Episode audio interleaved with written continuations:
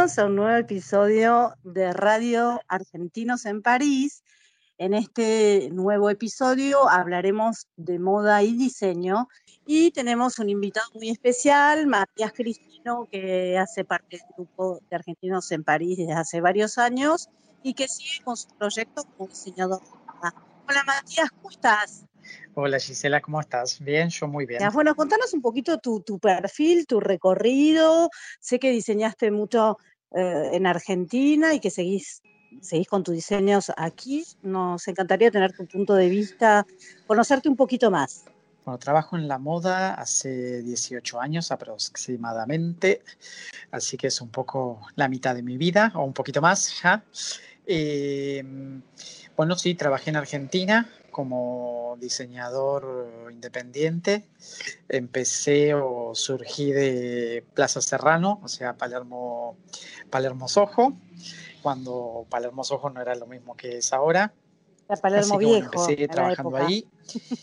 Eh, y bueno, y luego tuve la suerte de la suerte y bueno, y, y el trabajo de abrir mi propia marca en Buenos Aires eh, con cinco boutiques eh, con mi nombre, que es Cristino. La marca se llama Cristino, es mi apellido. Y así que bueno, tuve el placer de, de en Argentina trabajar con muchas personalidades, hacer desfiles. Eh, bueno, ¿Qué- cómo, ¿Cómo llegaste a París? eh, a París, a París, eh, gran pregunta que me hago todavía, ¿eh?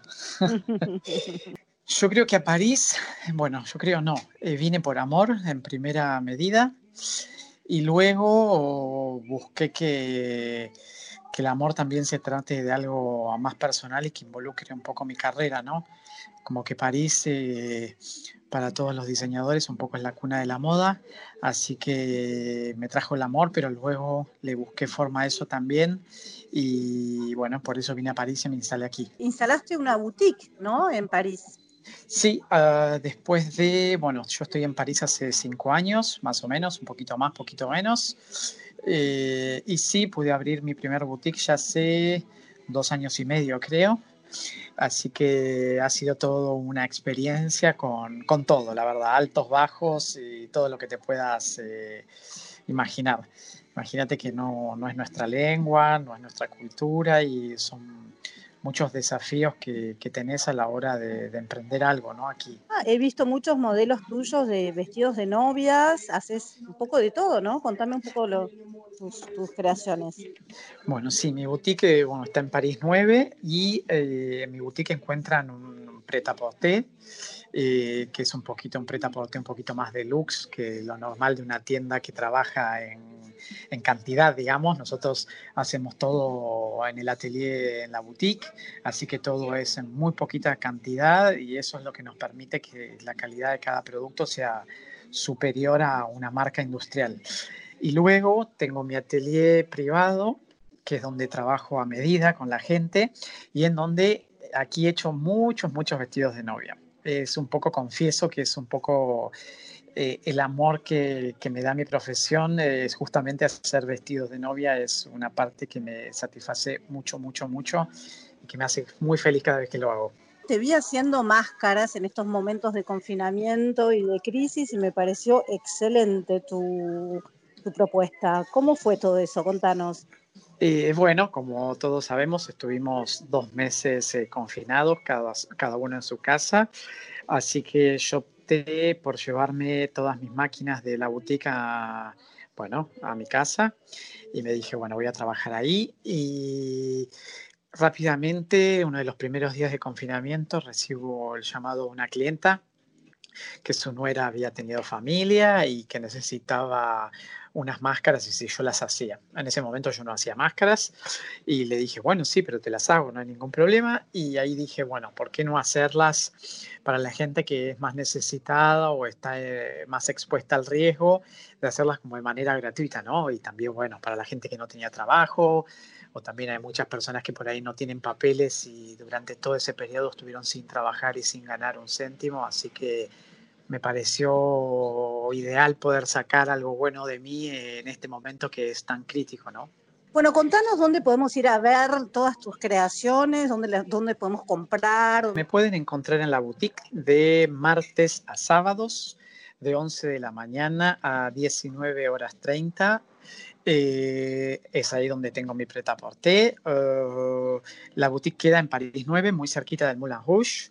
Estoy en 18 Rue de Douai. Bueno, es el barrio de los eh, músicos, así que es un poco un barrio bastante artístico. Y si no, me pueden encontrar sobre mi página Instagram, que es arroba. Y por ahí pueden ver todo lo que hago e inclusive comandar en línea.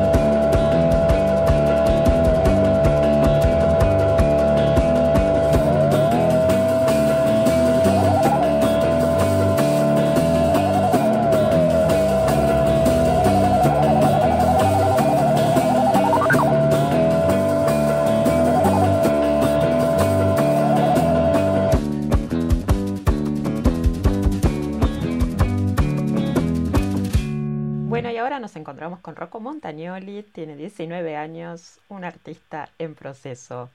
Hola Rocco, ¿cómo estás? ¿Todo bien? Este, muy bien, acá estoy en, lo de un amigo visitando. Muy este, bien. ¿Vos cómo andás? Bien, muy bien.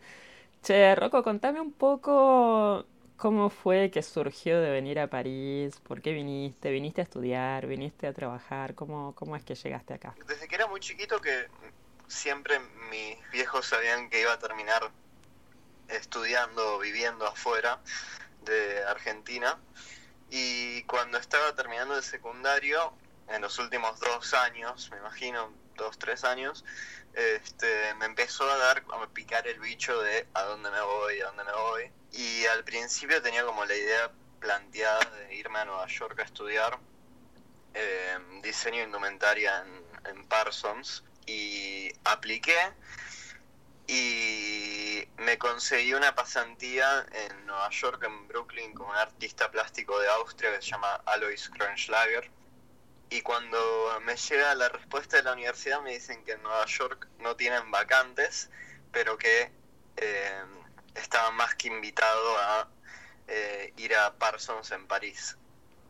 Mira qué flash. Un, un, gran, sí, un, gran flash.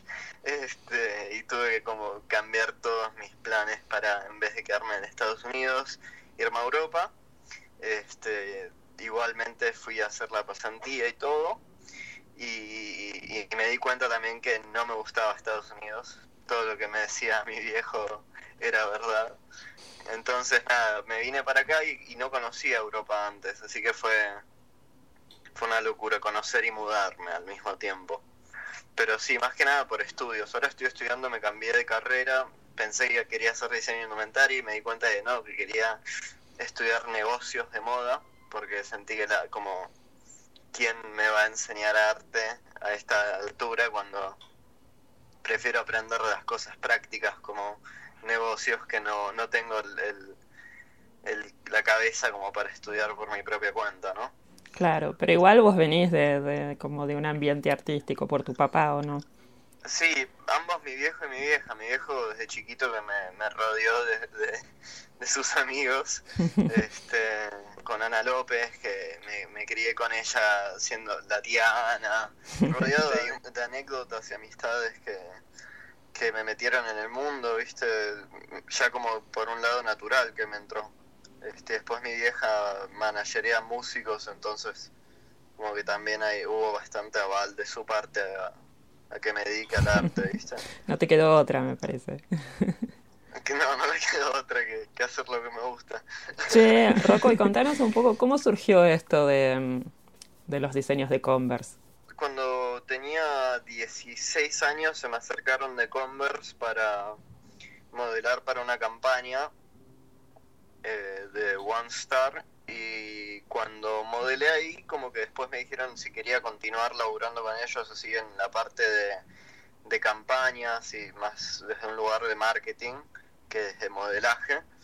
Hace poco con todo lo que está pasando con la cuarentena y eso, están como invitando a los artistas a que participen en, concursos y en otros tipos de convocatorias de diseño y los los estuve trabajando un rato y estuve ahí viendo como desde funcionalidad a, a, a, diseño desde un punto de vista visual, ¿viste?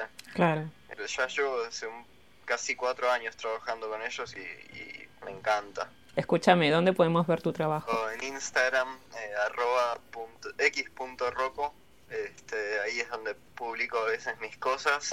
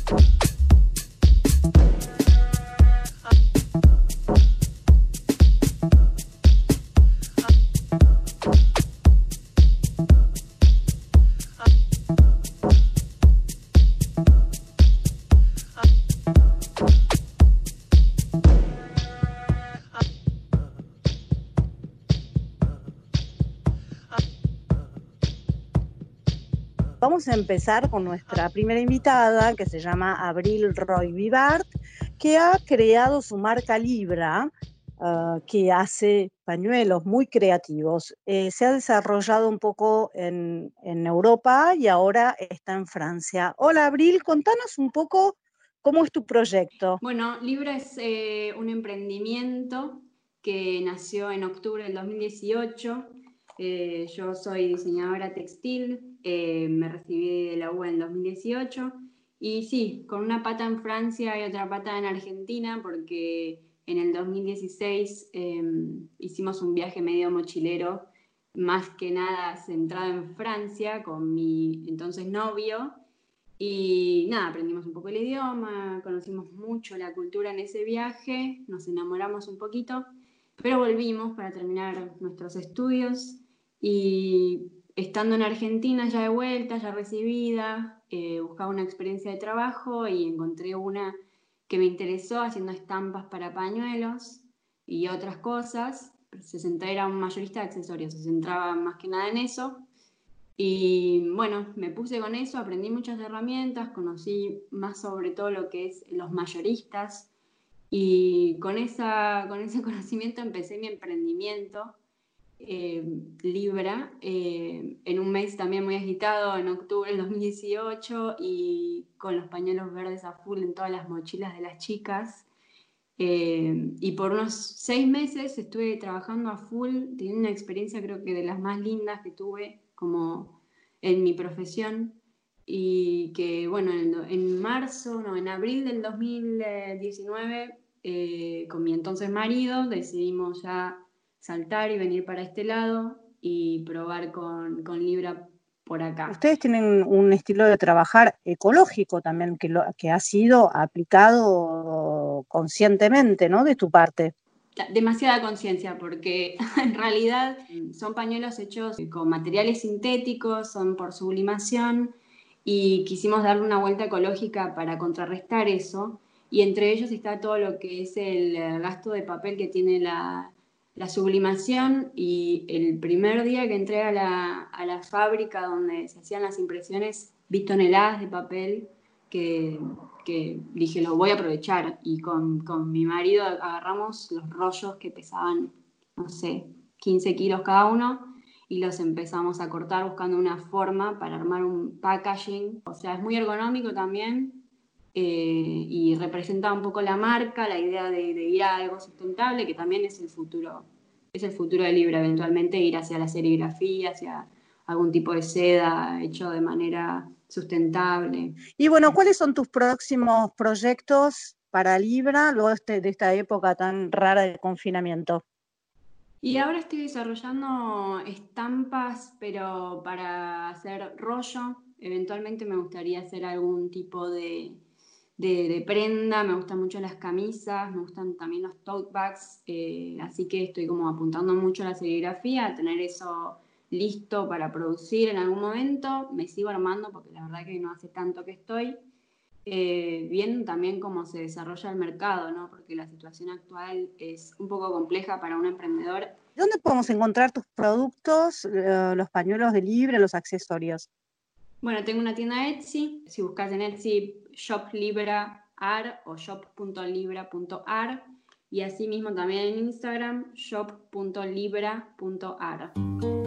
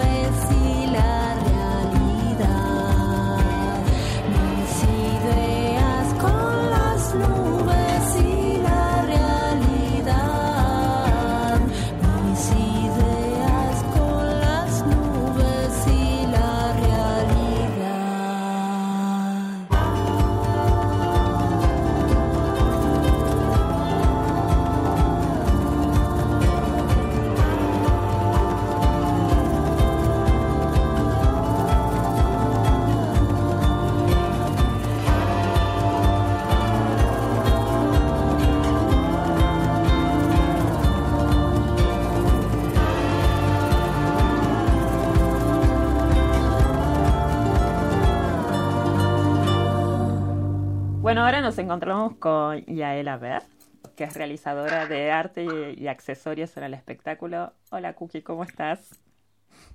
Bien, gracias. ¿Y vos? bien, muy bien. Bueno, Cookie, contanos un poco tu parkour, tu, tu camino, cómo fue que llegaste a París, cómo fue que te involucraste en, en el arte, en, en realizar eh, accesorios. Bueno, llegué a París eh, en el 93, con 19 años, cuando terminé el liceo. Eh, yo iba al liceo francés en Argentina porque mi papá era francés, así que tenía ya como un cierto bagaje bueno, cultura franco-argentina y, y bueno, y tuve una beca para seguir mis estudios en la universidad acá en París y, y bueno, me vine a probar pensando quedarme acá dos años y, y bueno, ya ahora hace 27 que estoy acá. Wow.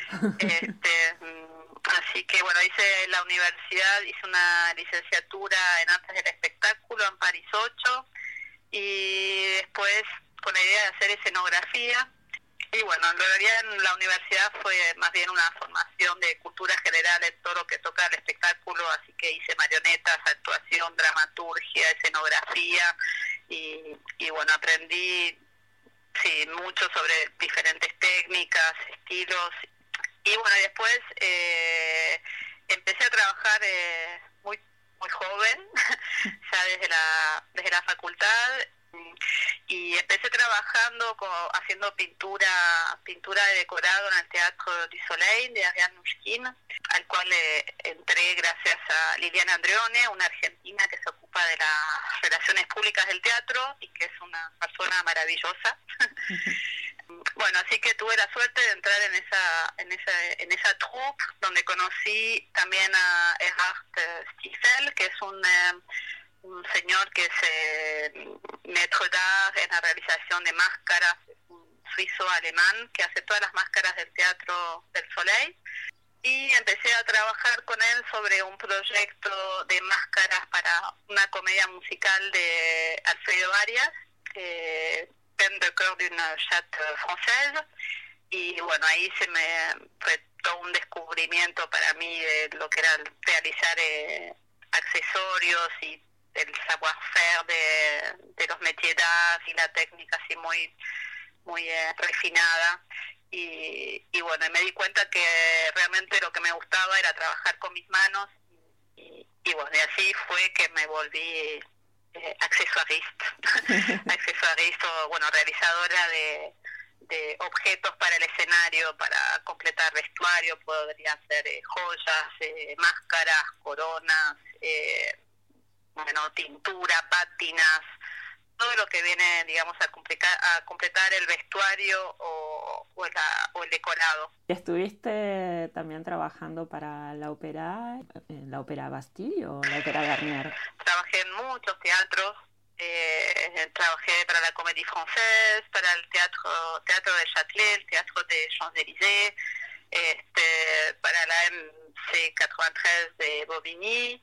También hice algunas escenografías y actualmente sí trabajo sobre todo en, en la Ópera Bastille, en el taller que se llama Decoración de Vestuario y eh, donde hacemos bueno, como decía antes, todo lo que viene a completar el vestuario, pero que no es costura, todo lo que es trabajo en volumen, eh, color, y bueno, es un taller que hay muy pocos de ese tipo de talleres porque es como un lujo, ¿no? Poder eh, completar eh, eh, el vestuario con trabajo de, tanta calidad, con lindos materiales y tanto savoir-faire, porque son trabajos que llevan mucho tiempo, así que salen caros en mano de obra y en material. Bueno, talleres de ese tipo hay en, en la Ópera Bastilla, en la Ópera Garnier, en, en el Ópera Comique también y bueno, en general de gente que sale de formaciones de, de tipo art appliqué, eso, que son técnicas de, de savoir-faire eh, manual, digamos. Y el año pasado, o, o, hace dos años ya, ya me estoy media perdida en el tiempo,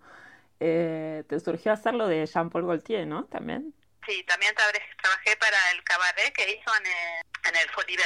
Y bueno, buscaban a alguien que sepa manejar diferentes técnicas y, y bueno, así de un contacto a otro Mm, así que bueno, también había un trabajo de máscaras. ¿Y, cómo fue trabajar con Jean Paul? Muy lindo, aparte me hizo descubrir todo un, otro universo ¿no? de alta costura. Fue muy excitante para mí descubrir eh, todo ese medio y bueno, trabajar con, Jean-Paul Gaultier, con su asistente también. ¿Cómo, es que se generan los proyectos en la ópera? O sea, supongo, supongo que llega un proyecto un año antes de que se, se haga la misa en scène, o cómo es? no, en realidad más que un año antes, como puede ser hacer dos años antes o, o quizás más entre, entre que se inicia el proyecto, que se hace el proyecto de escenografía, de vestuario, eh, por lo menos dos años antes, sí, son a muy largo plazo, porque primero que el, el casting también tiene que estar reservado, digamos, entre comillas, mucho antes, porque son estrellas mundiales que van, bueno, que viajan de un lado al otro, así que tienen una agenda cargadísima y bloqueada a veces con cinco años de anticipación, y, lo mismo para los los, eh, los directores, los metro Así que sí, se trabaja con mucha, mucha anticipación. Después la parte de vestuario se empieza a realizar, digamos, unos, depende de los proyectos, pero unos cinco meses antes, la parte de, realización, ¿no? Cuando ya las maquetas llegan a los talleres y nosotros empezamos a, fabricar las cosas. Escúchame, ¿y cuál es la situación ahora con, con la ópera que, bueno, están en greve hace bastante, ¿no? Y bueno, y el tema de la huelga, la verdad es que ya fue muy duro porque la, la ópera, tanto Garnier como Bastilla, tuvieron varios meses que, que no pudieron presentar espectáculos, así que fue una pérdida económica importante y ya en ese momento habían decidido anular 13 creaciones para la para la próxima temporada, digamos. Temporada, gracias. Y ahora con el tema de, bueno, del COVID, justo llegó mi hijo, eh, con el tema de la distanciación social, eh, bueno, la ópera va a quedar cerrada se dice por lo menos hasta 2021, así que los talleres cerrados. Y bueno, yo como intermitente no voy a poder ir a trabajar más y, y, bueno, la, gente que está en fijo eh, tampoco. Así que, bueno, por ahora es una incertidumbre absoluta. Yo tengo actualmente, por suerte, mi propio taller desde hace ahora un año y medio Vivo en el Pré y mm, se están desarrollando un nuevo barrio donde quieren fomentar los métiers y tuve la suerte de tener un, local para mí eh, cerca de la Porte de Lila, la Valentine se llama mi taller y puedo realizar accesorios en mi propio espacio por, eh, por pedido.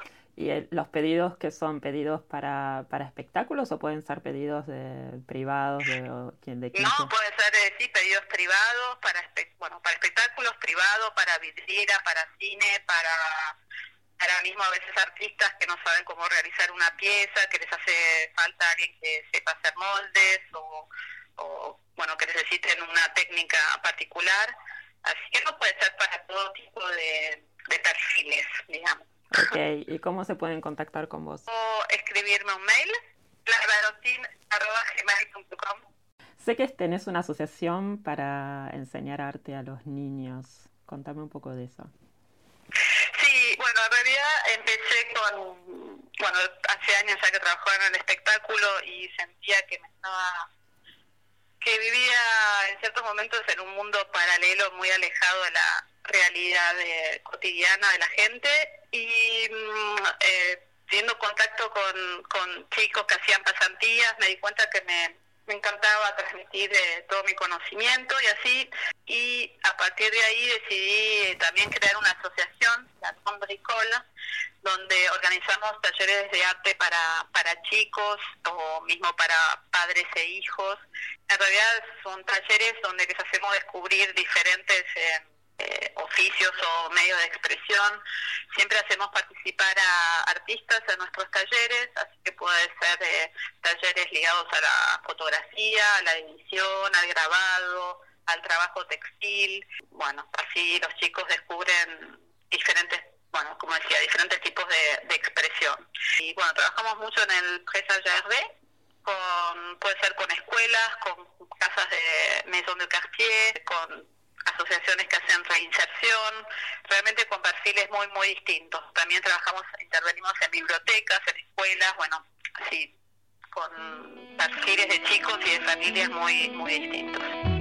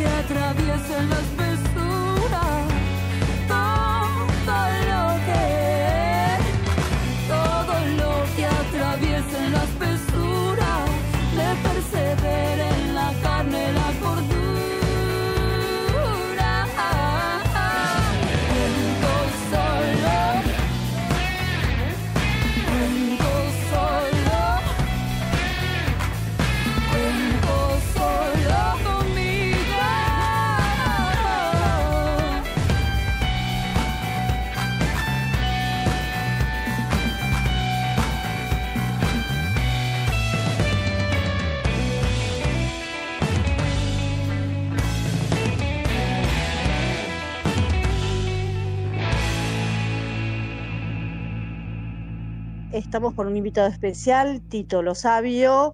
No sé si ustedes lo recuerdan, de Manra, bueno, un grande y un gran amigo mío. Hola Tito, ¿cómo estás? Hola Gise, ¿cómo va? Todo bien, todo bien. Contame un poco tus, tus nuevos proyectos, ¿qué haces en estos momentos? Bueno, estamos con Pachavit, que es un proyecto que tenemos con mi compañera este, musical Corina Lorenz, aquí en México. Y acabamos de lanzar un single hace dos semanas que se llama De lo Alto.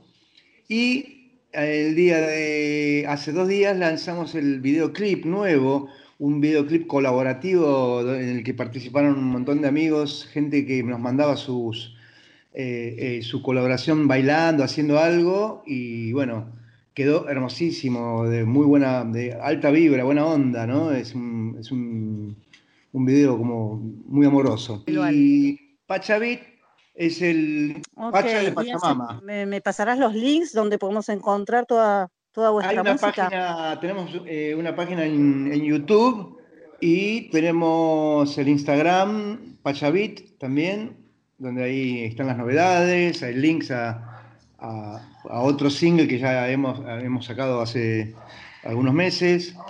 Ahí tenemos todo. Bueno, genial. Ahora anotamos todo y vamos a dejar escuchando uh, tu nuevo tema de lo alto. Muchísimas gracias, Tito. Gracias, Gise.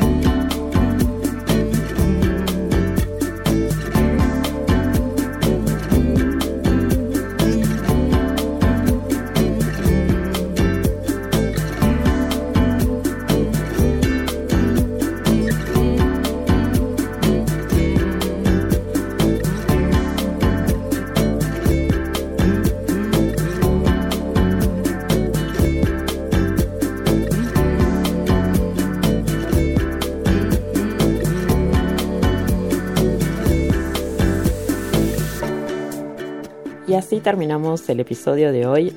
Queremos agradecer a todos nuestros invitados, a Mariano Belenda por su música y quienes hacemos posible Radio Argentinos en París, es Gisela Figueroa y quien les habla Monros. Desde París los esperamos la próxima semana.